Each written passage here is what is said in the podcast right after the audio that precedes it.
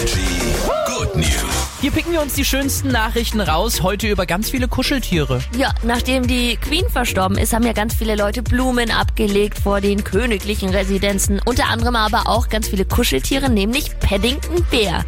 Denn ihr wisst schon, es ist der mit dem, mit dem Regenmantel und dem roten Regenhut. Und Ja. der Queen wurde eine, eine besondere Verbindung zu Paddington, dem Bären, nachgesagt. Und jetzt hat der Palast angekündigt, dass sie diese ganzen Plüschbären, die wollen sie spenden. Also an eine wohltätige Organisation, dass die an Kinder gehen, die sich darüber freuen. Und natürlich werden die Bären vorher geschrubbt und dann bekommen sie ein schönes Zuhause. Da gab's doch auch diesen einen Clip der Queen mit dem Paddington-Bär, der einfach- wo, wo auch die Queen einfach sau witzig war, Der ist oder? legendär, ja.